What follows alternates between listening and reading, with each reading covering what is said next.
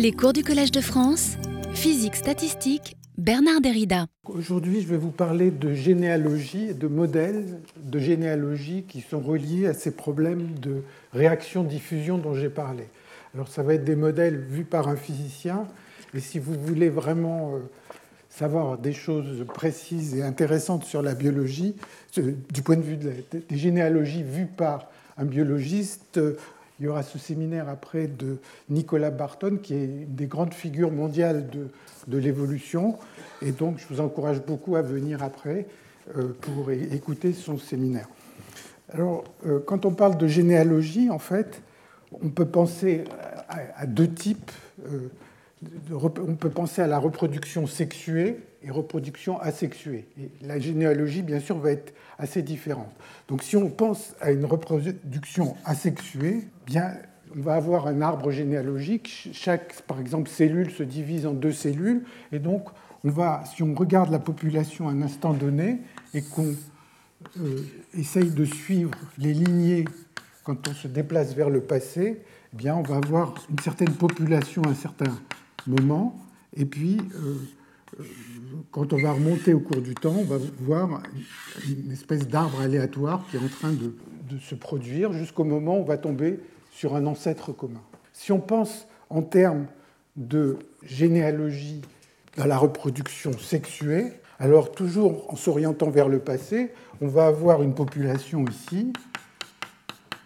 Et si on suit un individu, il va avoir deux ancêtres à la génération précédente, et ainsi de suite, quatre ancêtres, et on va remonter vers le passé, on va avoir un arbre euh, qui a un peu de cette forme. Alors, ces arbres généalogiques, quand on remonte vers le passé, eh bien, ils vont dépendre du fait que la euh, population évolue de manière neutre, c'est-à-dire qu'essentiellement tous les individus ont autant de chances d'avoir la même descendance, ou bien une évolution avec sélection qui font que certains individus sont plus avantagés que d'autres et donc ont une descendance plus nombreuse. Euh, ça va dépendre bien évidemment de toutes sortes de, paramètres, l'histoire de ces populations, euh, le climat, la géographie, euh, pour les populations humaines, la, sociologie, avec des interdits de, rencontres, etc. Ça va dépendre de l'évolution d'autres espèces, donc c'est un problème très très compliqué. Et bien sûr, quand on essaye de faire des modèles, on, fait, on essaye de regarder des cas très simples. Et donc, euh, on, est amené à, simplifier beaucoup les modèles. Alors, juste en quelques mots, il va y avoir des différences qu'on va voir de manière un petit peu plus précise. Dans le cas de la, euh, euh, reproduction asexuée, en fait, si on regarde l'arbre de la population à un instant donné, et si on regarde cet arbre à un instant euh, ultérieur, par exemple, eh bien, cet arbre va changer. Il va, il va fluctuer de génération en génération. Donc, si on, observe cette population beaucoup plus tard, hein, ici, on va se placer dans une situation, pour simplifier, où la taille de la population est fixe, donc n est fixée, et ici aussi, eh bien, la, la forme de cet arbre va changer. Et donc, la description que l'on doit avoir de cet arbre, c'est une description statistique. Et des questions qu'on peut se poser, c'est quelle est la hauteur de cet arbre Jusqu'où faut-il aller pour trouver un premier ancêtre commun? Est-ce que la hauteur de cet arbre, par exemple, va dépendre du fait que la population est soumise à une sélection ou pas? Donc ça, c'est dans le cas de la reproduction asexuée. Dans le cas de la, reproduction sexuée, eh bien, la première question, en fait, qui est assez évidente, c'est est-ce que cet arbre est vraiment un arbre? Et la réponse, elle est euh, évidente que cet arbre, en fait, assez vite, si on remonte vers le passé, elle va présenter des boucles. On va avoir certains ancêtres qui vont pouvoir être atteints en passant par différents chemins le long de cet arbre. Donc cet arbre n'est pas vraiment un arbre. Il y a forcément des boucles, et pour s'en convaincre, Bien, il y a un petit calcul qu'on peut faire sur une enveloppe, si vous voulez, c'est de se dire, si on remonte par exemple à l'époque romaine, eh bien, vous allez avoir typiquement 70 générations, de l'ordre de 70 générations. Donc, 70 générations, c'est 2000 ans à peu près. Et si vous supposiez que toutes ces branches sont différentes, vous auriez 2 puissance 70 ancêtres qui est à peu près 10 puissance 23 ancêtres. Donc euh, ça vous dit, c'est à peu près le nombre d'Avogadro hein, pour les physiciens. Et en fait, si vous comparez ça à la masse de la Terre, la masse de la Terre, c'est 6 10 puissance 24 kg. Vous comparez ces deux nombres, vous voyez que c'est absolument impossible que tous ces ancêtres soient différents. Donc il y a énormément de boucles, et donc on peut se poser la question de qu'est-ce qui se passe au niveau de ces boucles, à quoi ressemble le nombre d'ancêtres quand j'arrive à des générations de, ce type de génération qui, ne sont pas euh, aussi lointains. Alors ici je distingue entre reproduction sexuée et asexuée, mais en fait les deux problèmes sont assez liés. Pour la raison suivante, c'est que si vous prenez la reproduction sexuée, eh bien, vous pouvez malgré tout vous poser la question de suivre la branche paternelle. Donc si, vous, si à chaque génération vous suivez euh, la branche paternelle, eh bien vous voyez que vous n'avez qu'un seul ancêtre à chaque génération, et donc l'arbre paternel va être un arbre comme la reproduction asexuée. Si vous reprenez, et donc vous allez trouver qu'il y a un instant, un temps ici, où euh, toute cette population aura un père commun. Si vous prenez la branche maternelle, c'est pareil, vous allez avoir un ancêtre commun. Si vous suivez à chaque génération la branche maternelle, vous allez vous retrouver avec un arbre, un ancêtre commun, euh, la mère, la mère commune de toutes ces populations. Alors, comme tout à l'heure, je vous disais que ces arbres fluctuent, en fait, il y a toutes les chances, si vous prenez un modèle de ce genre, par exemple, un modèle, je vais, rentrer un peu plus en détail sur des modèles, par exemple d'évolution neutre, vous allez tomber sur le fait que ce père commun et cette mère commune se sont jamais rencontrés. Ils ont vécu sans doute à des générations très très différentes, c'est la première chose. La deuxième chose, c'est que euh, quand ils étaient présents eh bien, ils n'étaient pas seuls. Donc, cette mère faisait partie elle-même d'une population. Si on prend une population de taille fixée, eh bien, cette mère était euh, un des membres de cette population. Donc, il y avait beaucoup d'autres femmes à ce moment-là, beaucoup d'autres hommes à ce moment-là.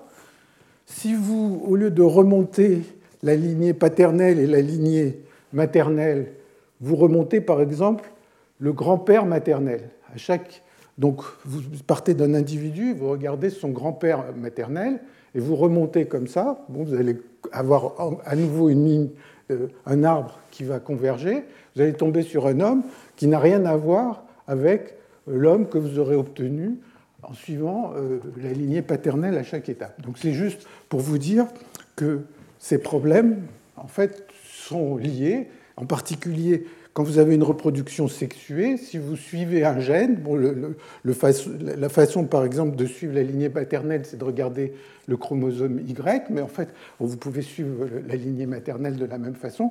Et, euh, euh, donc, euh, si vous suivez un gène, vous allez tomber sur une évolution asexuée.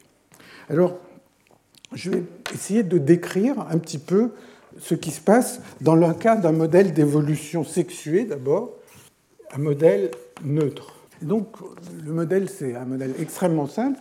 Vous supposez que vous avez une certaine génération. Hein, donc, pour moi, tout le temps, aujourd'hui, le passé est dirigé vers le haut. Donc, vous avez une certaine population, et puis vous considérez que de chaque individu, il y a deux flèches qui partent vers la génération précédente, qui représentent les parents dans la génération précédente.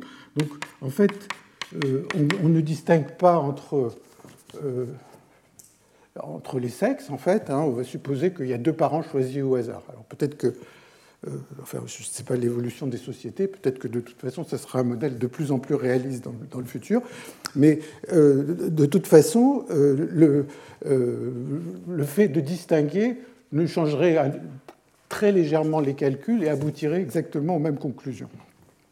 Donc, le modèle, c'est chaque individu à deux parents choisis au hasard dans la génération précédente.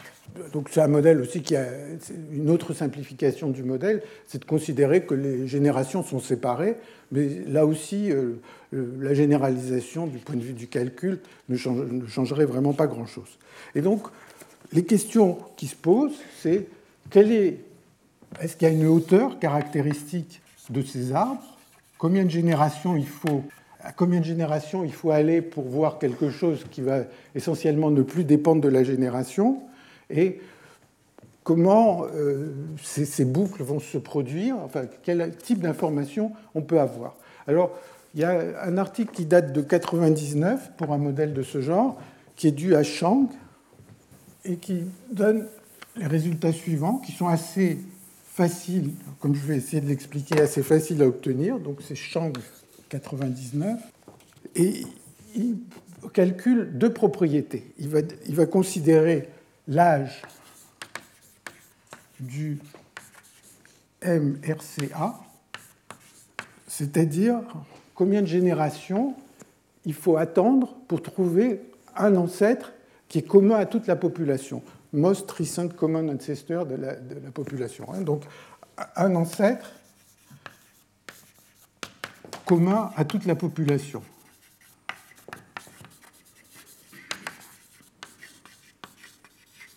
Euh, je vous rappelle hein, que tous ces, c'est des calculs qui sont faits pour une taille de population fixe et euh, avec une évolution neutre, c'est-à-dire euh, il n'y a aucune préférence entre les individus. Hein. Ça ne s'applique pas forcément textuellement à la réalité de notre monde. Et puis l'âge du. Alors il appelle ça IAP, donc identical, identical ancestor point. Et, donc ça, c'est l'âge à partir duquel la population présente a tous ses ancêtres communs. C'est-à-dire, si vous prenez n'importe quel ensemble d'individus, vous regardez les ancêtres de l'un, c'est les mêmes que les ancêtres de l'autre. Ils ont tous leurs ancêtres communs, et donc c'est cet âge. Et alors, ce que Chang a montré, et c'est des calculs qui sont assez faciles, c'est que cet âge ici, il augmente en alors, il y a une formule hein, qui vous log n sur log 2, c'est pas très compliqué. Ça veut dire 1,4 log n. Et que si on remonte, donc là, on va trouver un ancêtre qui est commun à tout le monde. Et si on remonte encore un peu plus loin dans le passé, on va trouver que tous les ancêtres qui ont de la descendance euh, euh, sont ancêtres de tout le monde. Et en fait, euh, ce qui se passe, c'est que si vous prenez une population, et je pense hein, que ça doit être vrai pour la population humaine, le, sort de quelqu'un, c'est soit d'avoir sa descendance qui s'éteint, soit de, devenir ancêtre de tout le monde il n'y a pas d'autre possibilité. On peut pas, si on attend longtemps, on ne peut pas rester l'ancêtre d'une partie de la population, parce que supposons qu'on est ancêtre d'une partie de cette population, si vous attendez assez longtemps, ils vont se mélanger avec les autres. Donc c'est le sort, soit de ne pas avoir de descendance, soit d'être ancêtre de tout le monde. Et le moment où euh, tous les individus ont exactement leurs ancêtres, tous leurs ancêtres en commun, ça vaut à peu près 2,55 log. Bon, alors je vais essayer de montrer rapidement euh, d'où ces, résultats sortent, et c'est un calcul qui est tout à fait simple. Si j'appelle n de g le nombre d'ancêtres, n de g égale le nombre d'ancêtres d'un individu à g générations dans le passé. Bon, alors maintenant, si je remonte d'une génération, combien je vais avoir d'ancêtres? Alors, n à la génération G plus 1, ça vaut somme de i égale 1 à n. Je passe en revue tous les ancêtres potentiels à la génération précédente d'un nombre yi, et yi, il vaut soit 0, si yi n'est pas un ancêtre de cet individu, soit 1 si c'est un ancêtre. Et comment je sais s'il est un ancêtre ou pas? Bien, Pour qu'il ne soit pas un ancêtre, Imaginez la génération G, j'ai un certain nombre d'ancêtres, et maintenant, de chacun, il part deux flèches vers la génération euh, précédente. Donc, quelle est la probabilité qu'un individu à la génération précédente ne soit touché par aucune flèche? Ben, Pour ne pas être touché par une flèche, il faut que toutes les flèches aillent ailleurs, et donc c'est probabilité c'est 1, attendez que je ne dise pas de bêtises, c'est 1 moins 1 sur n, il faut puissance 2g, 2n de g. Hein. Chaque flèche doit taper, doit éviter euh, ce, i. Bon, donc pour qu'une flèche l'évite, c'est 1 moins 1 sur n, pour que euh, 2n flèches, parce qu'il y a 2n flèches qui partent de la génération précédente, et euh, ça vaut 1 avec la probabilité 1 moins 1 moins n puissance 2n de g. Et donc, si je veux connaître le nombre moyen d'ancêtres à la génération G, n, euh, la génération G plus 1, eh bien, ça va être 1 moins e puissance moins 2n de G. Euh, donc ça, c'est le nombre moyen. Bah, ça va être la, somme des moyennes des YI. Donc il va y avoir un grand N ici. Et puis, enfin, c'est 1 moins 1 sur n puissance 2n de g. Bon. Alors ça, c'est quand je moyenne sur ce qui s'est passé entre la génération G et la génération G plus 1. Pour l'instant, n de g, il est ce qu'il est, et euh, ça fait n facteur de 1 moins e puissance 2n de g sur grand N. Et maintenant, si je veux moyenner sur toute l'histoire, eh bien, a priori, il faudrait que je moyenne ici sur n de g. Alors, il se trouve que quand on analyse le problème d'un peu plus près, eh bien, on se rend compte que ce n de g, en fait, il fluctue peu. Donc là, on peut calculer ces, fluctuations, ce qui, prendra un petit peu plus de temps au tableau, mais je ne vais pas le faire ici. Et donc, en fait, il se trouve que c'est un cas où, d'une certaine manière, le champ moyen est correct, et donc on peut utiliser 1 moins e puissance moins 2n de g, donc la moyenne sur hein, donc ça c'est, euh, on pourrait dire c'est une approximation de champ moyen, mais en réalité euh, c'est un cas où, c'est correct de le faire. Donc ça, ça me donne l'évolution du nombre d'ancêtres à la génération G dans le passé. Hein. Et donc, si vous vous placez au début, au début, euh, n à la, génération 0, c'est égal à 1, il y a un individu, c'est facile de voir qu'au début, bah, le nombre d'ancêtres double à chaque, à chaque génération, comme ce à quoi on s'attend, puisqu'on a deux parents, quatre grands-parents, en général, ils sont tous différents, euh, lui, arrière-grands-parents, et ainsi de suite. Et, alors, euh, si vous analysez des, familles ou des, régions euh, qui sont très euh, isolées ou bien euh, des classes sociales qui sont extrêmement qui se protègent du reste de la population. par exemple, les, familles aristocratiques, vous allez assez vite tomber sur des boucles dans ces, dans, dans, ces généalogies. Alors, une fois qu'on a écrit ça, bah, la vie est facile. Donc si on appelle x de g n de g sur grand n, donc la fraction de la population qui est ancêtre d'un individu, eh bien vous avez x de g plus 1 égale 1 moins e puissance moins 2x de g. donc si je le trace, x, g, x, g plus 1, vous allez avoir quelque chose qui a cette forme-là. Alors que je ne dise pas de bêtises.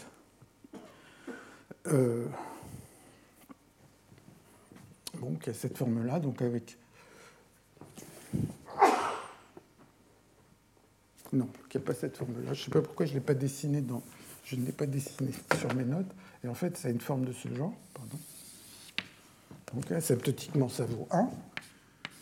Et euh, vous avez un point fixe qui est ici, qui, a une valeur x étoile, x étoile qui vaut à peu près 0,8. En fait, ça vaut, enfin, vous pouvez calculer exactement le point fixe de cette équation. 6, 8, 1, etc. Bon, en fait, et donc ce x étoile, ça me dit que si je vais très très loin dans le passé, la fraction de la population qui vivait euh, à ces générations très lointaines dans le passé, c'est x, x étoiles. Donc ça veut dire qu'il y avait à peu près 80% de la population qui sont les ancêtres d'un individu, et le reste, 1 moins x étoiles, c'est euh, la fraction de la population sans descendance, donc qui a eu éventuellement une descendance pendant un certain temps et dont la descendance s'est éteinte. Encore une fois, je ne suis pas absolument sûr que tous ces chiffres soient réalistes quand on veut les utiliser, euh, les comparer aux populations humaines, mais c'est ce que se donne un modèle de ce genre. Alors ça, ça me dit quel est le nombre d'ancêtres d'un individu, mais vous voyez que la récurrence que j'ai écrite ici, elle pourrait s'appliquer très bien si je regardais quel est le nombre total d'ancêtres de deux individus ou de trois individus, puisque en fait j'ai simplement écrit une récurrence pour aller de la génération G à la génération G plus 1. Donc le nombre d'ancêtres de deux individus, le nombre d'ancêtres de trois individus, ça va obéir exactement à la même récurrence. La seule différence, c'est que le nombre d'ancêtres si j'ai un seul individu, eh bien, le nombre d'ancêtres vaudra 1 à la génération 0. Si j'ai k individus, le nombre d'ancêtres vaudra k. Donc, vous changez légèrement la condition, euh, la condition initiale et vous utilisez exactement euh, la même récurrence. Alors, j'en reviens au résultat dont je parlais tout à l'heure à propos de Chang. Euh, en fait,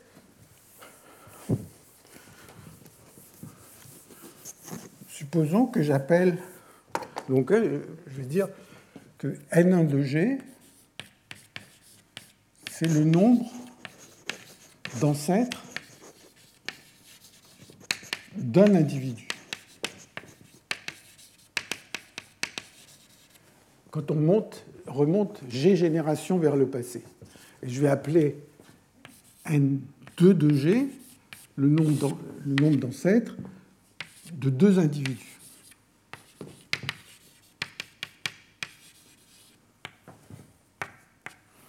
Et NK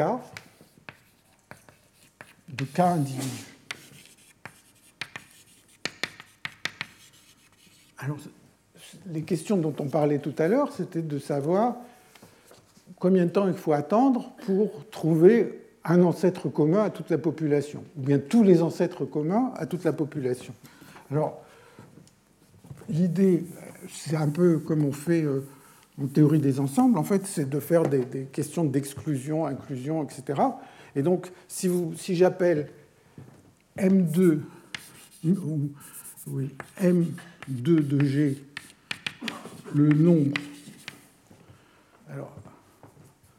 d'individus ou d'ancêtres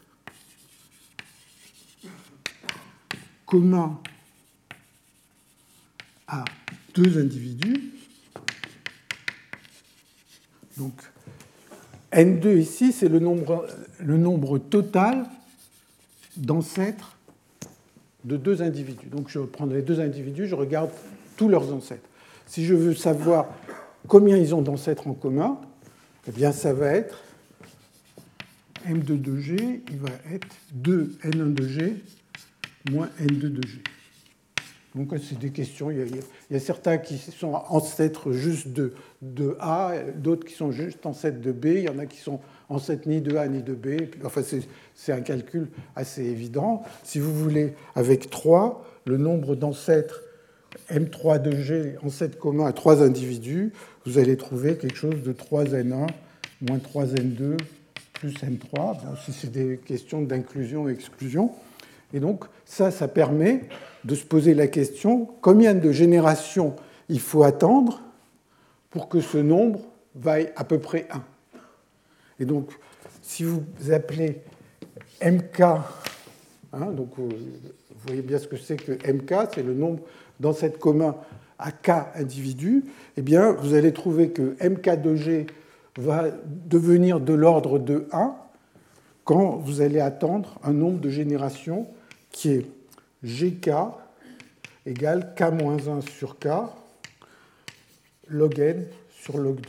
Hein, donc tout ça, ça repose uniquement sur la récurrence qui est écrite ici. Hein. Donc vous, comparez, quand, vous, vous, prenez une condition initiale avec un seul individu ou k individus, vous allez pouvoir calculer comme ça les N1, N2, Nk. Vous faites les différences. Bon, il y a un peu d'algèbre à faire, mais qui n'est pas très compliqué. Et ça vous amène à ce résultat. Si vous prenez k individus, le nombre de générations pour qu'il y ait au moins un ancêtre commun à ces k individus est donné par ceci. Et donc, si le nombre d'individus devient très grand, vous voyez que ça a une limite. Et ça, c'est le résultat de champ. Donc, ce n'est pas très compliqué. Et de la même façon, vous pouvez vous poser la question de quel est le nombre. Euh, si je prends un individu, je voudrais qu'il ait les mêmes ancêtres que tout le reste de la population. Donc vous allez comparer la condition n, un seul individu, avec la condition n0 égale grand n. Hein, là, ça va vous donner le nombre d'ancêtres de toute la population. Et vous comparez et vous dites à quel moment le nombre, euh, donc quand vous allez essayer de comparer le nombre d'ancêtres quand vous partez d'une génération ou de, de, un seul individu à la génération 0 ou de n individus à la génération 0, combien, de, générations il faut attendre pour que le nombre d'ancêtres d'un seul individu le nombre d'ancêtres de toute la population, qu'ils aient tous leurs ancêtres communs. Donc ça ressemble énormément à ce calcul ça, conduit au résultat de Chang. Je ne rentre pas plus dans les détails euh, euh, pour ces calculs, mais je trouve que c'est assez frappant que tout ça se produise sur des échelles de temps qui sont d'ordre log. Alors, juste un mot pour. Euh, enfin, qui, est une question qui est très importante du point de vue de la biologie. Donc, quand on parle de cette reproduction sexuée, on compte des ancêtres.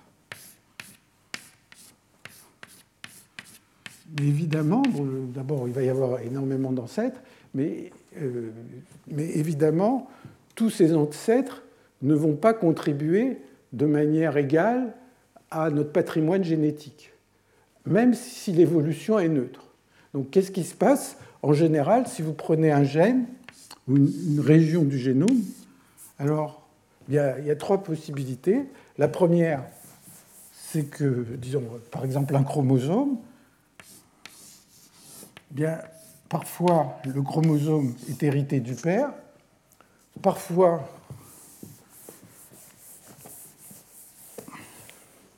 parfois il est hérité de la mère. Euh, pardon, donc Et puis parfois, il y a ce qu'on appelle, ce que les biologistes appellent, et qui étudient euh, bien sûr, euh, enfin, ils savent beaucoup de choses là-dessus, c'est ce qu'on appelle la recombinaison. C'est-à-dire que, en fait, le génome, une partie, euh, une partie du génome de, ou d'un chromosome d'un parent vient ici et puis se colle avec une partie du, du chromosome de la mère. Et donc, on peut se poser des questions, et les gens ont beaucoup étudié ça, euh, de savoir quelle est euh, la proportion de, génome de chaque ancêtre, etc., et euh, comment il y a des corrélations le long du génome. Donc tout ça, c'est des questions qui ont été beaucoup étudiées, sur lesquelles je suis, j'avoue, relativement ignorant. Donc ça, c'est ce que je voulais dire pour la reproduction sexuée. Alors maintenant, je vais venir à la reproduction asexuée, ce dont je vais parler jusqu'à la fin de, cette séance. Et je vais parler d'abord de l'évolution asexuée neutre. Alors, le modèle peut-être le plus simple et le, plus connu, c'est ce qu'on appelle le modèle de Wright-Fisher. Il y a des variantes, euh, je ne vais pas rentrer dans ces distinctions, de Morand, euh, je vais décrire juste une version de, ces modèles. Et en fait, pour les mathématiciens, ça s'appelle le coalescence de Kingman. Alors, c'est un modèle d'évolution, comme je dis, neutre. Et donc, ça va être encore une histoire de flèches qu'on tire d'une génération vers la génération précédente. Et donc, euh, un peu comme on l'a fait tout à l'heure, donc il y a les versions euh, en temps continu, c'est-à-dire où les générations peuvent se, recouvrir. Il y a, la version génération discrète que je vais utiliser ici. Les calculs ne sont pas très différents et les conclusions sont très semblables. donc, j'imagine que j'ai ma population, le passé est toujours vers le haut, et donc, dans ces modèles, simplement, chaque individu a un parent tiré au hasard dans la génération précédente. Donc, de chaque individu, j'envoie une flèche vers la génération précédente, et ainsi de suite. Donc, vous voyez que ce qui va se passer, c'est que de temps en temps, il va y avoir des flèches qui vont coalescer. Donc, euh, plus je remonte vers le passé, plus le nombre d'ancêtres diminue.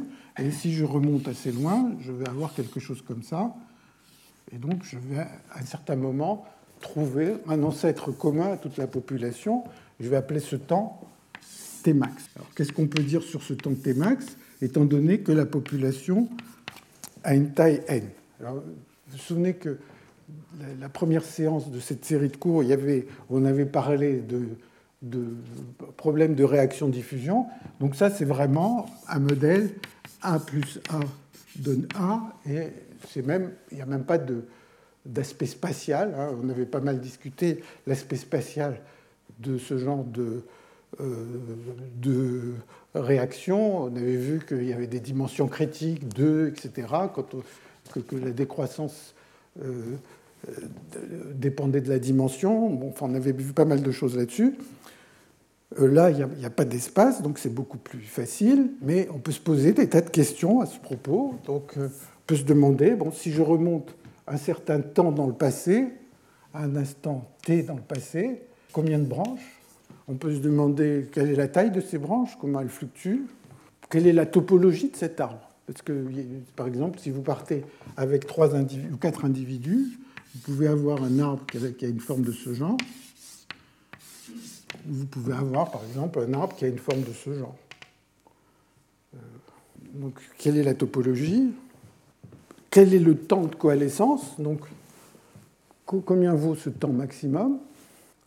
Alors, la chose, en fait, la raison pour laquelle ce genre de problème m'a intéressé, c'est parce que pendant pas mal d'années, j'avais travaillé sur les systèmes désordonnés, et en particulier les verres de spin. Et en fait, un des résultats qu'on observait dans les systèmes désordonnés, et dans les modèles de verres de spin qui étaient très étudiés, eh c'est euh, que même quand la taille du système devenait très grande, les propriétés continuaient à fluctuer. Donc en fait, c'est peu habituel. Disons, on s'attend d'habitude à ce que quand vous prenez un petit système, on voit des fluctuations thermiques, mais quand vous prenez un morceau de fer, bien qu'il y ait des fluctuations thermiques, vous ne voyez pas sa taille euh, fluctuer euh, au cours du temps. Vous prenez, je ne sais pas, un bocal avec un liquide, vous regardez combien de particules sont à l'intérieur d'un certain volume, vous ne voyez pas des fluctuations géantes du nombre euh, de particules dans ce volume.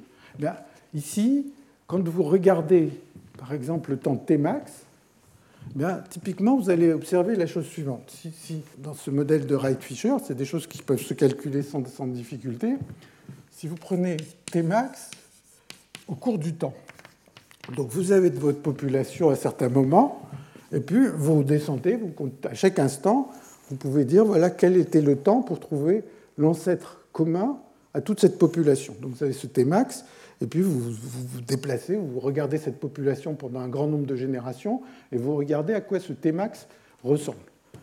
Alors, ben, ce Tmax, vous avez cet ancêtre commun, eh bien, si vous descendez, il va être de plus en plus loin dans le passé, donc en général, il va augmenter. Et puis de temps en temps, il y a une des deux branches qui va, qui va disparaître, et donc de temps en temps, vous allez avoir des sauts comme ça. Donc le Tmax, il va faire quelque chose comme ça au cours du temps. Donc il ne va pas devenir infini. En général, il augmente tant que tant qu'aucune des, branches euh, ne s'éteint. Ben, le Tmax augmente. Et puis à un certain moment, par fluctuation, il va y avoir une partie de la population qui va qui va l'emporter, et puis l'autre qui va disparaître. Et à ce moment-là, le Tmax, il va sauter ici. Il va, il va, il va avoir une chute abrupte. Et la chose qui est étonnante, c'est que même si la taille de la population tend vers l'infini, eh les fluctuations de ce Tmax euh, ne, ne, deviennent pas petites. Ce n'est pas en racine de n. Alors, par exemple, pour le modèle dont j'ai parlé à l'instant, euh, je vais essayer d'expliquer un tout petit peu comment on peut faire ces calculs, mais vous allez trouver que le Tmax moyenné, donc euh, si je regarde la moyenne sur beaucoup de générations, eh bien, vous allez trouver que ça vaut 2n. Vous allez trouver que la variance de Tmax, ça vaut 1,159 n carré. Enfin, le 159, c'est 4 pi 2 moins 9 sur 3 n carré. Donc ça peut se calculer, les fluctuations peuvent se calculer. Bon, alors, je vais essayer d'indiquer comment on peut faire ce genre de calcul. Et pour cela, euh, il faut, enfin, le plus simple, c'est de se poser des questions un tout petit peu plus simples, qui sont les suivantes. C'est imaginer que j'ai ma population à un instant donné, et je vais appeler TIJ de TIJ l'âge du, plus récent ancêtre commun de IJ. Donc, chaque, chaque fois que vous avez deux individus, vous posez la question combien de temps il faut, jusqu'où il faut remonter pour trouver leur premier ancêtre commun. Et puis, euh, bon, donc ça, ça va dépendre du, de, TIJ. Vous pouvez poser la, définir de la même façon TIJK. Vous prenez trois individus. Quel est le, le temps qu'il faut attendre pour trouver un ancêtre commun pour euh, pour euh, trois individus, et ainsi de suite. Alors, ça, c'est le temps pour une paire d'individus. Et maintenant, je peux m'intéresser à une moyenne sur toute la population. Alors, je vais définir comme ça T2, T2, euh, T2 est égal bon, à l'instant T, si vous voulez, c'est-à-dire Bon, là, c'est l'instant t. Là, ça serait l'instant t plus 1, si je veux une génération t plus dt, si vous voulez. Attendez que je regarde précisément ce que j'ai fait. Je vais dire, le temps t2 à un instant donné, c'est 1 sur n carré. Donc, c'est une moyenne sur toute la population, ij de tij. Hein, donc, je prends toutes les paires possibles, y compris le fait de compter euh, le terme II dedans, ça, va donner une contribution négligeable, donc ce n'est pas la peine de, de, s'embêter avec ça.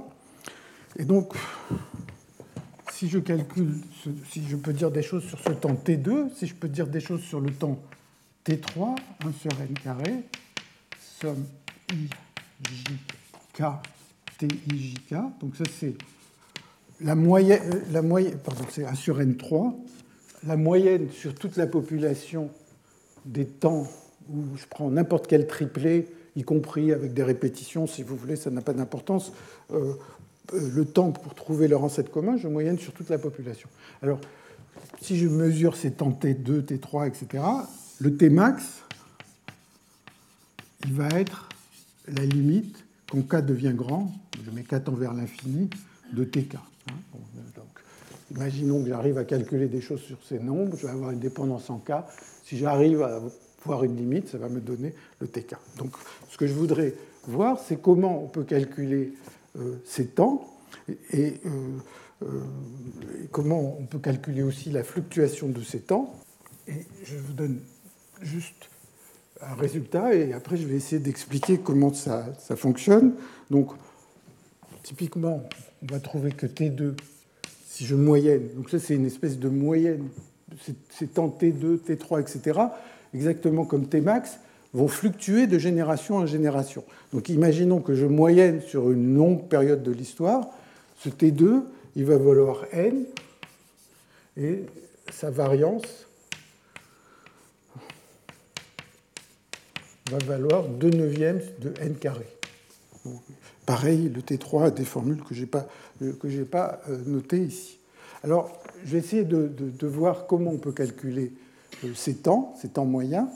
Et euh, alors, une façon de les calculer, j'imaginais que, par exemple, j'essaye de suivre quatre individus. Donc, j'ai ma population ici, Et je vais essayer de suivre quatre individus.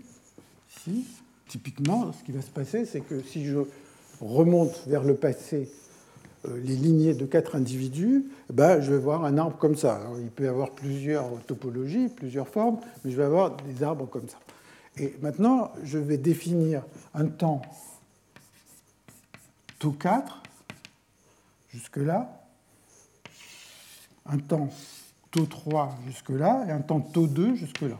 Donc euh, pendant un certain temps, les quatre branches ne vont pas se voir. Pendant un temps taux 4, du temps taux 4, euh, après il va y avoir une période taux 3 où il n'y aura plus que trois branches. Si je remonte un peu plus loin, taux, euh, une fois que ces deux branches se sont réunies, j'aurai plus que deux branches qui resteront, il y aura un temps taux 2. Et maintenant, je peux me poser la question qu'est-ce qu'on peut dire sur ces variables aléatoires taux 3, taux 2 et taux 4, et puis il y aurait taux 5, taux 6, etc. Alors, la première chose, c'est que le temps taux 3, il va résulter de toutes les flèches qui ont été envoyées entre le moment où j'ai commencé à avoir trois individus jusqu'au moment où il y, en a, une paire qui a, qui coalescé. Donc en fait, les temps taux 2, taux 3, taux 4, etc., c'est des variables indépendantes. Hein, ce qui se passe à une certaine génération et aux autres générations, euh, c'est indépendant. Et maintenant, je peux me poser la question, quelle est la probabilité que taux 4 soit plus grand qu'un certain temps t Bon, ce que je voudrais, c'est que partent de cette génération quatre flèches, et il faut que ces quatre flèches ne se soient pas rencontrées. Alors, qu'est-ce qui fait que, j'ai quatre flèches qui sont parties d'une génération et j'arrive à la génération précédente? Eh bien, la première flèche, elle va où elle veut. La deuxième flèche, elle a une chance, 1 moins 1 sur n, chance d'atterrir au même endroit que la première flèche la troisième flèche, elle a une chance 1 moins 2 sur n, euh, enfin, elle a 1 moins 1 sur n d'atterrir à un endroit différent. Là, c'est 1 moins 2 sur n pour la troisième flèche, 1 moins, 4 sur 1 moins 3 sur n pour la quatrième flèche. Hein. Je veux que les quatre flèches arrivent à des endroits différents. Et donc, pendant t générations, et donc ça, c'est à la puissance t. Et donc, ceci, c'est e puissance moins t sur n. Donc ça, ça me donne la distribution du tantôt 4. Ça va être une distribution exponentielle avec une largeur qui est euh, n sur 6. Bon, de la même façon, euh, pour le tantôt 3, il y aura 1 moins 1 sur n, 1 moins 2 sur n, c'est tout. Donc ce sera une puissance moins euh, la probabilité que taux 3 soit plus grand que t, ça va être e puissance moins taux 3 fois 3 sur n. Et la probabilité de taux 2, c'est égal à e puissance moins taux 2 sur n. Donc, tout, si vous en avez k, c'est facile, ça va être e puissance moins euh, k, k moins 1 sur, sur, sur 2, euh, n. Donc ça, ça permet de, calculer euh, les propriétés qui m'intéressent. Et donc, si je veux T2 moyen, le temps que deux individus aient un ancêtre commun, ça va être la valeur moyenne de taux 2. Si je veux T3 moyen, ça va être T2 plus T3 chacun a des distributions exponentielles, donc c'est très facile à faire. Et si je veux T max, eh bien ça va être somme sur K de taux K, K plus grand ou égal à 2, c'est-à-dire ça va être n facteur de 1 plus 1 tiers plus 1 sixième plus 1 dixième, etc. Et bon, c'est un exercice de mathématiques. beaucoup d'entre nous ont déjà fait dans leur vie, et ça, ça donne 2, cette série. Bon, et je vous épargne le calcul avec euh, la variance de Tmax, mais euh, comme Tmax, c'est la somme des TK, bah, et qui sont indépendants, bah, c'est un calcul qui se fait, et c'est là qu'il y a, les pi carrés sur je ne sais pas quoi qui, euh, sortent. Alors, comme, je, le disais tout à l'heure, en fait, euh, alors, bon, disons, donc, ça, c'est un petit calcul qui relève de ce qu'on appelle le coalescent de Kingman. Le coalescent de Kingman, c'est d'une certaine manière ce qui se passe quand n devient très très grand. Donc tous ces arbres, au lieu d'être des arbres discrets comme ça dans le temps, ils deviennent des arbres continus. Et donc il y a beaucoup de choses qu'on peut calculer. Et euh, ça, fait, ça fait l'objet de, beaucoup de travaux. Et moi je vous donne un peu la, vision très réduite d'un physicien là-dessus, disons du point de vue mathématique arriver à définir des mesures sur ces arbres et tout ça, c'est des choses que les gens ont regardées et que je connais, hélas, pas, pas énormément, mais c'est juste pour vous montrer qu'on peut calculer beaucoup de choses si on en a envie sur ces arbres.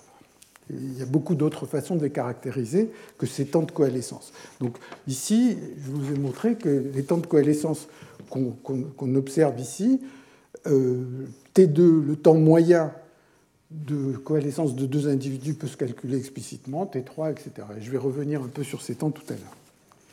Alors ça, c'est, comme je disais, le coalescent de Kingman. Une remarque que j'ai un peu déjà faite, mais que je répète, c'est qu'il y a une grande analogie entre ces problèmes et les problèmes de systèmes désordonnés. C'est-à-dire, si je prends le temps Tmax, donc l'âge du premier ancêtre commun à toute la population, ou T2, qui est 1 sur n carré, somme sur ij de TIJ. Donc je moyenne sur toute la population le temps de coalescence de deux individus. En fait, ces quantités-là, même quand n devient très grand, fluctuent. Et donc, en fait, il y a deux types de moyennes à faire. Il y a une moyenne sur la population, qui est ça, et une moyenne sur le temps ou sur les générations, les générations. Et donc pour ceux qui ont étudié un peu les systèmes désordonnés, eh bien, il y a exactement la même chose. Il y a une moyenne thermique qui correspond ici à la moyenne sur la population, et il y a une moyenne sur les générations qui, euh, sur les générations euh, qui, correspond à la moyenne sur le désordre. Hein. Donc il y a vraiment une analogie.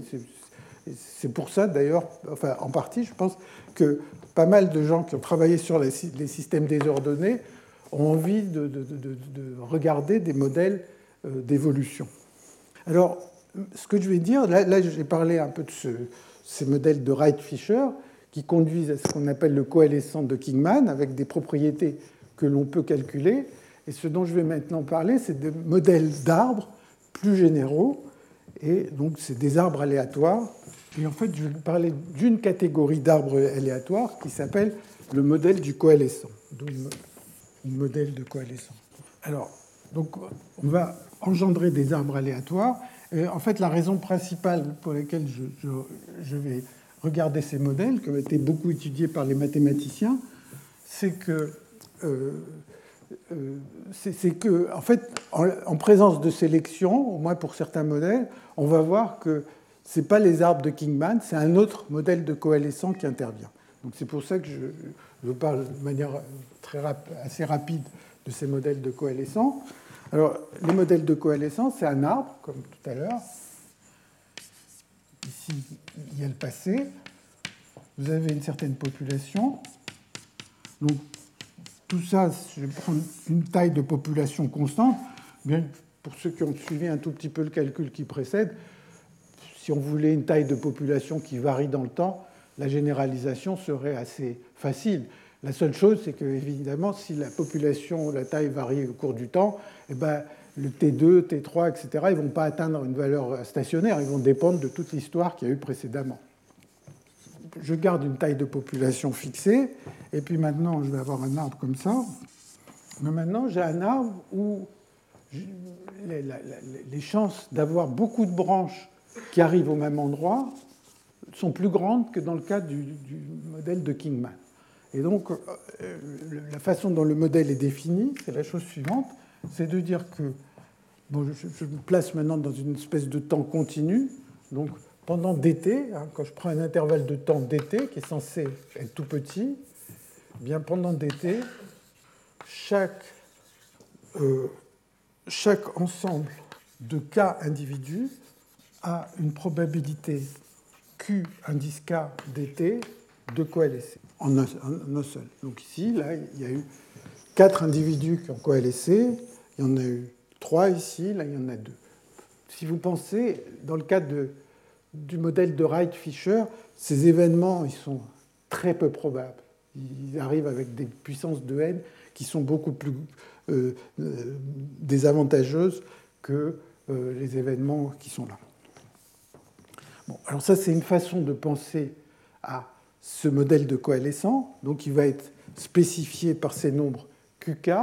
Une autre façon d'y penser consiste à dire, j'ai ma population qui a une taille n, et puis pendant l'instant dt, à n, disons, il y a une certaine fraction de cette population qui coalescent en un seul. Une fraction f, donc il y a une fraction f de la population qui coalesce en un seul.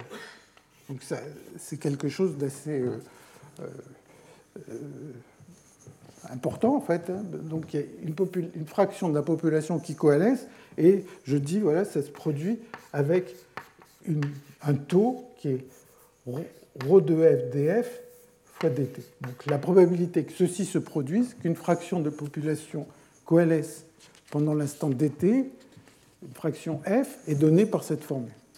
Alors le lien entre les deux, c'est assez facile, si je prends k individus, quelle est la probabilité qu'ils coalescent Il faut que les k individus se trouvent ici, c'est-à-dire qk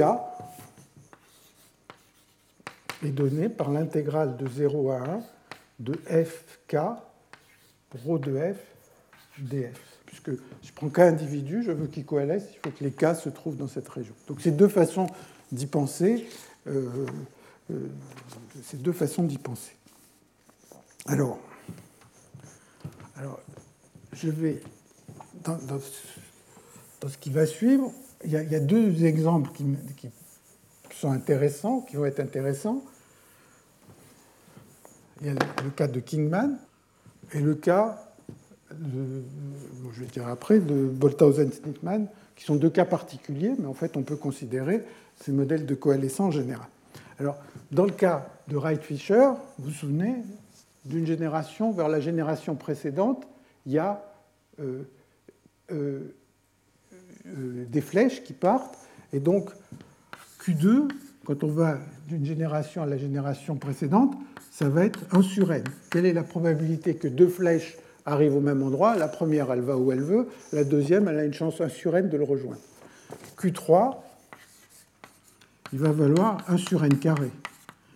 Ah, je prends trois flèches. La première va où elle veut. La deuxième, elle a une chance 1 sur n d'aboutir au même endroit. La troisième, 1 sur n. Donc, et ainsi de suite. Les QK, valent 1 sur n k-1. Et donc, ce que vous voyez, c'est que quand n est grand, eh bien, tout cela vaut 0, et donc il y a une certaine probabilité. Euh, quand n est grand, Q3, Q4, etc., ils sont très petits devant Q2, et donc d'une certaine manière, le cas euh, correspondant à Kingman, c'est Q2 qui vaut 1 sur n. Alors le 1 sur n, ça va être l'équivalent de mon dt. Donc hein, si je, remplace les générations 1, je, passe à une espèce de temps continu, je vais avoir Q2 qui vaut 1, enfin qui vaut un nombre, peu importe, et puis tous les QK qui valent 0, qui sont négligeables pour K plus grand que 2. Donc ça, c'est le modèle de Kingman dont on a discuté tout à l'heure. Bon. Alors, une façon, si j'ai. Alors, c'est un cas un petit peu limite de, de cette distribution ρ de f, c'est le cas où le rho de f, là-bas, ce serait quelque chose qui est, qui est très concentré autour de zéro. Donc en fait, ce serait, je préfère pas dire ça, mais enfin, on pourrait dire que c'est un delta à l'origine. Bon, alors que le delta à l'origine, on va avoir toujours peur de toucher un objet comme ça du point de vue mathématique, mais enfin, c'est la limite d'une fonction créneau comme ça sur une région toute petite. Alors, le, deuxième exemple euh, dont je vais parler, c'est ce qu'on appelle le coalescent de Bolthausen-Snittmann, qui sont deux, Snittmann, il est français, mais il travaille en Suisse, et Bolthausen, il est suisse, à Zurich. Et ça correspond à prendre QK égale 1 sur K-1. Donc ça veut dire que euh, la probabilité d'avoir des branches qui sont euh, des branchements pas uniquement de 2, des branchements de 3, etc., n'est pas négligeable, c'est donné par ça. Et si j'ai envie alors, on se dit, euh, la première fois qu'on entend parler de ce genre de choses, on est un peu inquiet parce qu'on se dit, bon, euh, euh, probablement que si on a les probabilités que deux branches se réunissent, ça va m'induire des contraintes sur la probabilité que trois branches se réunissent ou quatre branches et ainsi de suite. Donc, ces nombres, ils ne peuvent pas être absolument n'importe quoi. Bon, et en fait, une façon d'y penser, c'est l'écrire sous, la forme que je disais tout à l'heure. Et à ce moment-là, si vous voulez l'écrire sous cette forme, vous allez trouver que ρ de f égale 1 sur f carré. Si vous prenez ρ de f qui est 1 sur f carré, ça donne ce Bolthausen-Snittmann. Alors là aussi, ça peut paraître inquiétant parce qu'on se dit le ρ de f, il il n'est euh, pas normalisé, ce n'est pas vraiment une densité, mais ce n'est pas très grave parce que les seules quantités qui m'intéressent, c'est les QK.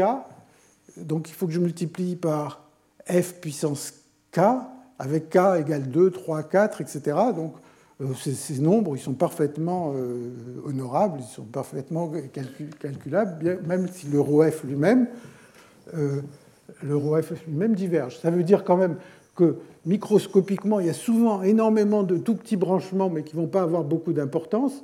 Et, puis, et puis, de temps en temps, il y en a des grands. Bon, en fait, bon, je ne vais pas rentrer plus dans ces détails. Alors, ce que je voudrais montrer maintenant, c'est si on prend ces modèles de coalescents, on peut calculer des choses, on peut calculer les mêmes temps que ce qu'on euh, euh, a considéré précédemment.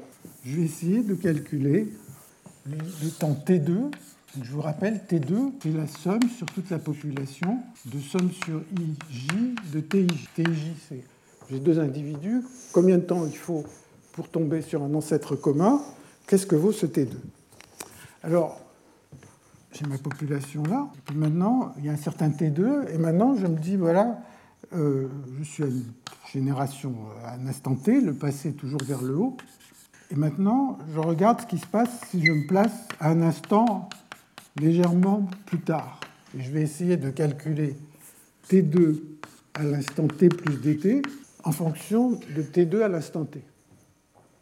Alors, si je prends deux individus, eh bien, quand je vais de l'instant t à l'instant t plus dt à l'instant t, il y a deux choses qui peuvent se produire. Soit ils coalescent, donc à ce moment-là, t2 va valoir dt avec une probabilité q2 dt, ou bien ils ne coalescent pas, t2 tilde, j'appelle t2 tilde le temps, le temps t2 quand je suis à l'instant t, ou bien ce serait t2 de t, si vous voulez, plus dt avec une probabilité 1 moins q2 dt.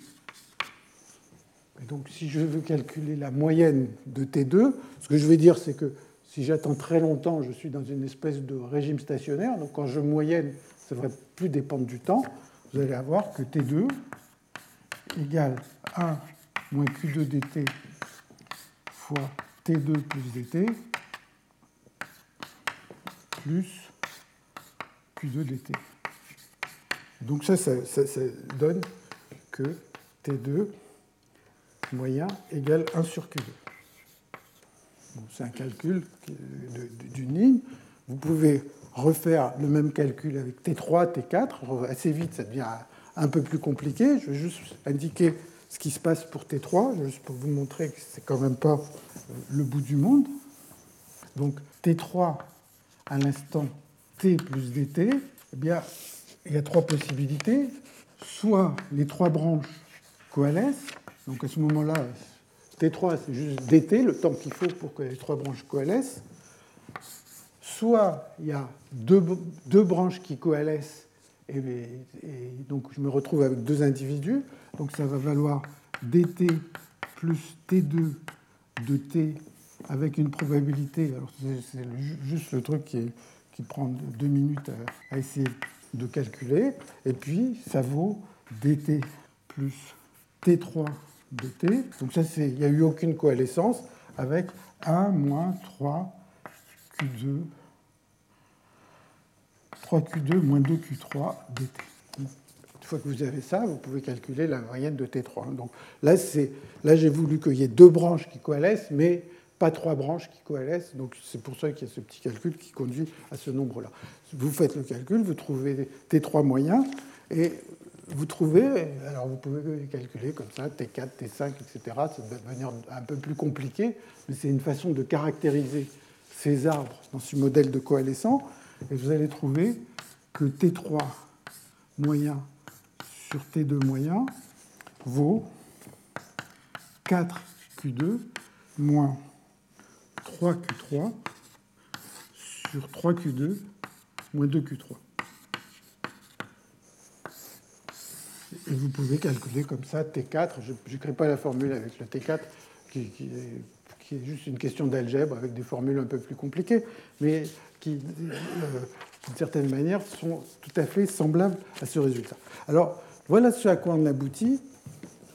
Ben, si on repart avec le modèle de Kingman, bon, tout à l'heure on a vu qu'on savait calculer T2, T3, etc. Donc euh, on retombe sur ce à quoi on s'attendait. On arrive des expressions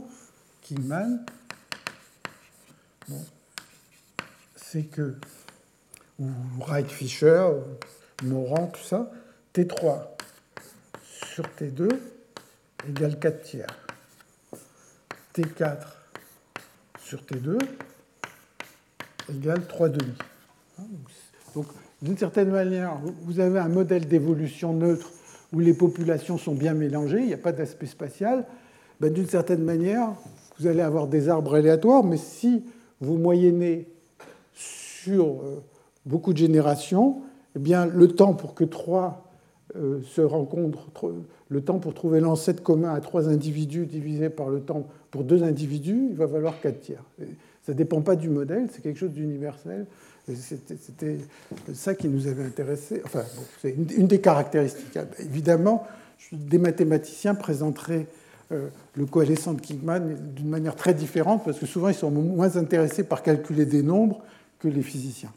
Si vous prenez Bolthausen-Snitman,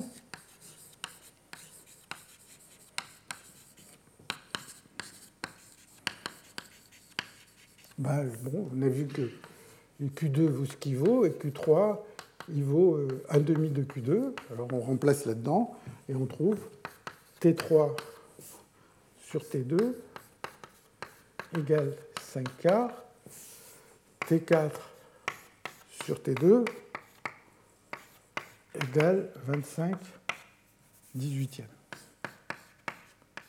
Et bon, j'écris juste ces deux caractéristiques de ces arbres aléatoires, mais on pourrait, euh, je ne sais pas, calculer euh, T2 carré sur T2 carré au moyen, euh, bon, les fluctuations de ces temps T2 ou les corrélations entre T3 et T5, etc. On peut calculer tout ça, et tout ça va, vont dépendre que des nombres QK. Alors, j'en viens maintenant à, des modèles dont j'avais parlé un peu la dernière fois, des modèles pour lesquels euh, qu'on peut considérer. Donc, je vous avais parlé de modèles d'évolution avec sélection. Ces modèles, bien sûr, ce pas les seuls modèles qui existent là-dessus, donc c'est des modèles euh, euh, qu'on a considérés, qui, qui, sont relativement bien définis dans la mesure où on peut atteindre des régimes stationnaires. Ce n'est pas complètement évident quand vous parlez des modèles de problèmes d'évolution qu'on atteint des régimes stationnaires. disons, les physiciens aiment bien avoir quelque chose qui va euh, atteindre un régime qui va ne plus évoluer dans le temps, tandis que l'histoire de l'évolution, c'est peut-être pas exactement ça. toujours est-il que donc, je reviens sur des modèles d'évolution.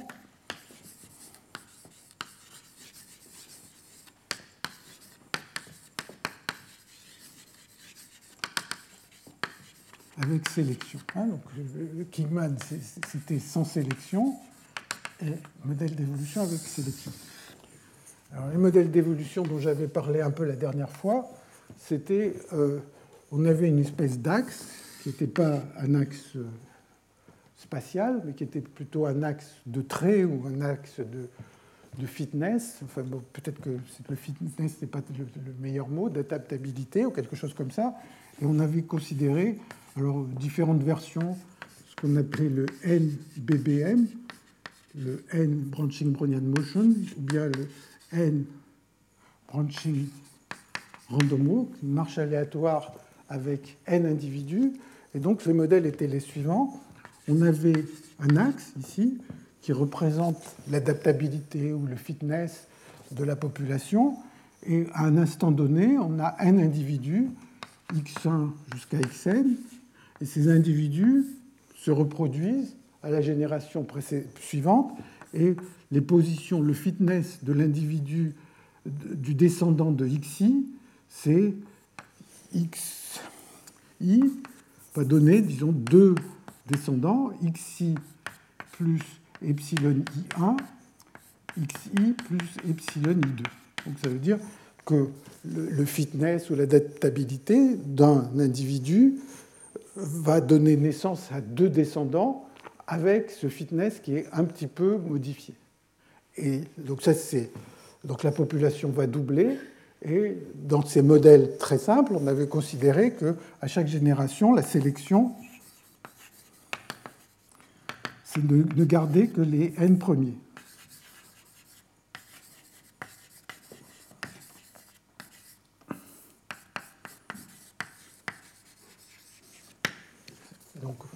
On élimine, euh, donc on a deux n individus et on élimine euh, les, n derniers, les, n les plus à gauche, on garde les n premiers. Donc après, le détail de ces modèles, vous voyez qu'on peut prendre ici des marches aléatoires, donc ici c'est un temps discret au point de vue génération. On peut prendre ce dont on avait parlé à la séance numéro 4, c'est-à-dire des mouvements browniens branchants. Donc vous avez un mouvement brownien branchant, et puis vous gardez que n individus. Chaque fois qu'il y a un nouveau branchement, vous éliminez celui qui est le plus à gauche. Donc vous allez comme ça avoir une population avec euh, un régime stationnaire, avec un individu à chaque instant. Et donc vous évoluez comme ça, et donc vous avez une population de taille constante. Et maintenant, sur cette population de taille constante, vous vous posez des questions sur ces temps de coalescence jusqu'où faut-il remonter pour trouver le, même, le, premier ancêtre commun à deux individus ou à trois individus? Ici, euh, on a des branchements doubles, mais vous pouvez imaginer de, prendre, par exemple, quelque chose comme un processus de Galton-Watson avec un nombre variable de descendants, ou bien vous pouvez dire qu'il y a, euh, peut y avoir des branchements triples ou quadruples, ça n'a pas beaucoup d'importance. Alors, ce qui résultait de simulation pour ces modèles, euh, euh, en, simulant ces, modèles et en variant les paramètres, c'est-à-dire la distribution de, de, ces euh, déplacements qui sont dus à, qui, sont dus aux mutations. En fait, vous, bien, enfin, vous pouvez imaginer que c'est les mutations oui, puisque les, deux descendants ne sont pas identiques. Bon, enfin, quelque chose d'aléatoire qui va faire que que le, euh, le, fitness d'un individu n'est pas forcément le même que celui des parents, il est un peu différent.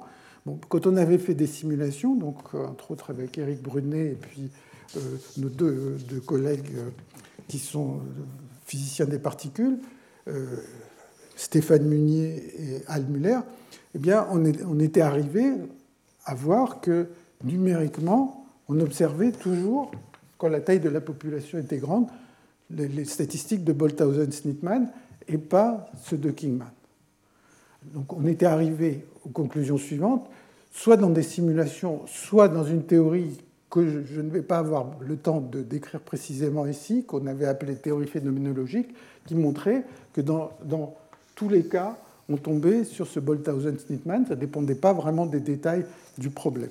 Alors, ça. Euh, euh.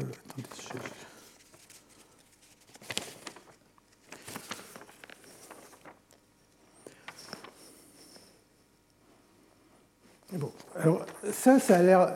Bolthausen-Sneedman, si vous voulez, euh, vous vous souvenez sans doute que les QK, ils valent 1 sur K-1. Alors, euh, ça a l'air un petit peu incohérent avec un modèle précis comme celui-là, où en fait les branchements sont de deux, puisque si chacun n'a que deux individus, bon j'ai dit qu'on pouvait le généraliser à trois ou à ce qu'on veut, mais enfin si on prend un modèle précis où chaque individu n'a que deux descendants, on imagine difficilement comment c'est possible d'avoir K branches qui se rejoignent. Mais en fait c'est ce qui se passe, parce que en fait la, la hauteur la hauteur des arbres, alors ça aussi c'est ce qu'on avait vu dans, des simulations et aussi confirmé par la le même genre de théorie phénoménologique, ce qui se passe, c'est que la hauteur de ces arbres, pour ces modèles avec sélection, elle est plus d'ordre grand N comme euh, dans le cas neutre, mais elle est en log n au cube. Et euh, la hauteur de ces arbres est comme ça. Et donc, quand on imagine qu'il y a une, par exemple, une coalescence à 4.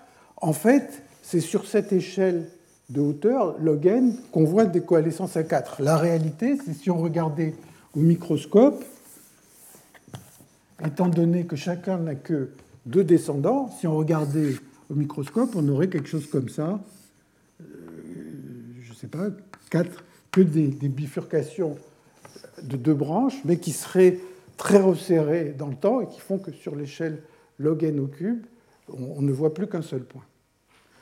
Donc ça, c'est ce qui est résulté euh, d'un résultat de, simulation. Alors, en fait, si vous partez d'un modèle de ce genre, donc euh, une évolution, chaque il y a n individus avec des xi, ils se reproduisent de cette manière et on ne garde que les n premiers. Des cas où on sait résoudre complètement, en fait, sans faire d'hypothèse, euh, euh, à ma connaissance, il n'y en a pas.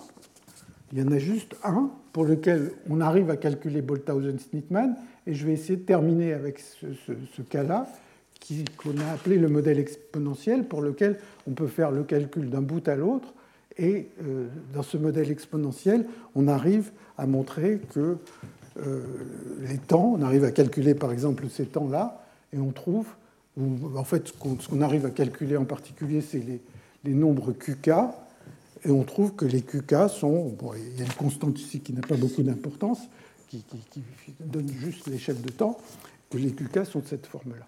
Donc je vais juste terminer en essayant d'expliquer euh, ce que c'est que ce modèle exponentiel, qui est assez simple, et qui permet de faire des calculs. Je vais indiquer comment ces calculs peuvent se faire. Dans le modèle exponentiel, vous avez vos individus, mais chaque individu n'a pas, pas, que deux descendants, il en a beaucoup. En fait, il a, il a une infinité de descendants. La seule chose, c'est qu'il a très peu de descendants vers la droite, mais beaucoup vers la gauche. Et plus je m'éloigne, plus il va avoir des descendants vers la gauche.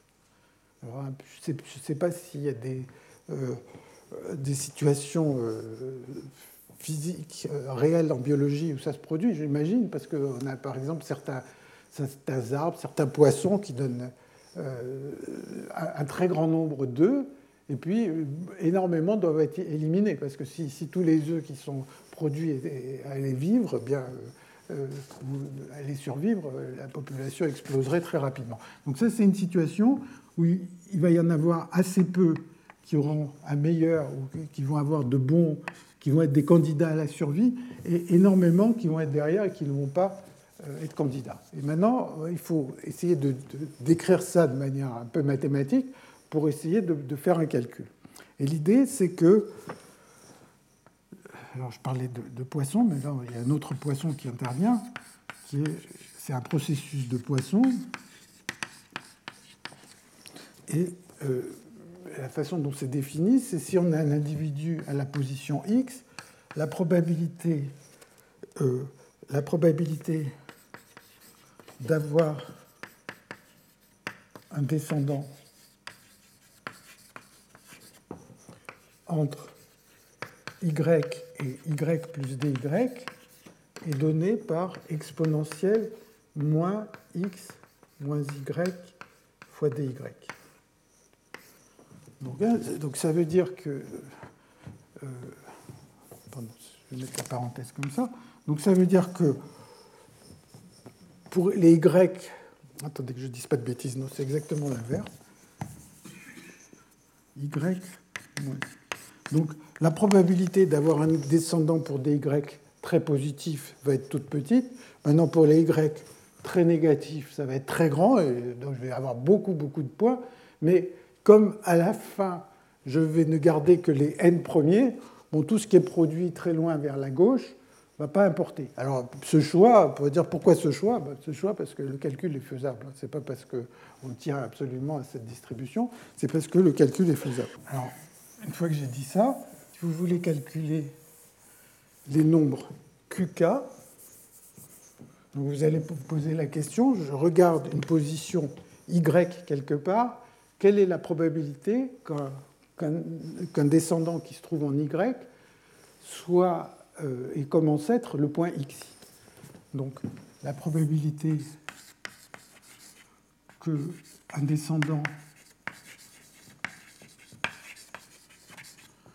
en Y soit euh, et commence à être ici XI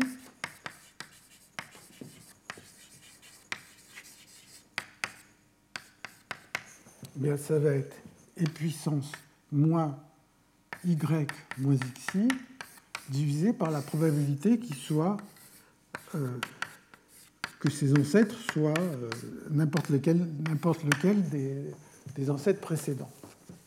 Donc c'est donné par ça. Et vous voyez que ce qui rend le calcul simple, c'est que ça, ça ne dépend pas de y. Donc ça, ça vaut e puissance xi sur somme de e puissance xj.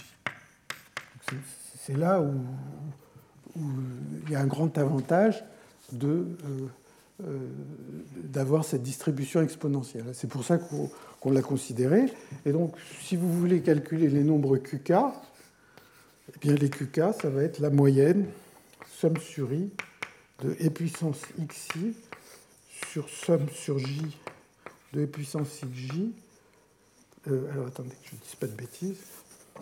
Ça va être la moyenne, somme sur i de e puissance xi sur somme sur j de e puissance xj puissance k. vous allez moyenner sur toutes les positions possibles des xi. Et les positions possibles des xi, c'est aussi des points qui résultent d'un processus de Poisson. Donc en fait, ce calcul, hein, comme on arrive vraiment près de la fin, et ça n'a pas un intérêt euh, énorme de, remplir euh, une dizaine de lignes d'intégrale pour vous montrer comment on peut le calculer, mais essentiellement, ça, pour n grand, ça se calcule, et ça, conduit à Bolthausen-Sneedman. Donc ça, c'est avec ça que je vais conclure euh, cette série de cours sur les, problèmes de coalescence, de, de réaction-diffusion avec ces modèles de généalogie. Alors vous voyez que c'est des modèles très simples vus par des physiciens, donc ce n'est pas forcément des modèles extrêmement réalistes. Mais euh, dans, les quelques minutes enfin, après la, petite pause, on va avoir euh, le professeur Barton, hein, qui, est, qui, est, une des grandes figures de, de la biologie de l'évolution, qui va nous parler. Donc, lui, il connaît beaucoup mieux la, véritable évolution et il va nous parler donc de l'effet de, la structure spatiale et de la sélection sur la généalogie. Alors c'est quelqu'un qui, a, eu de nombreux prix. Hein. Il est Fellow of the Royal Society à Londres, aussi Fellow of the Royal Society d'Édimbourg. Il a eu de nombreux prix que je ne peux pas énumérer ici. Il a eu la, médaille Darwin, donc ça montre sans doute qu'il il est très très reconnu par la communauté. Donc je vous invite à, à venir nombreux l'écouter tout à l'heure. Merci. Retrouvez tous les contenus du Collège de France sur www.colège-2-france.fr.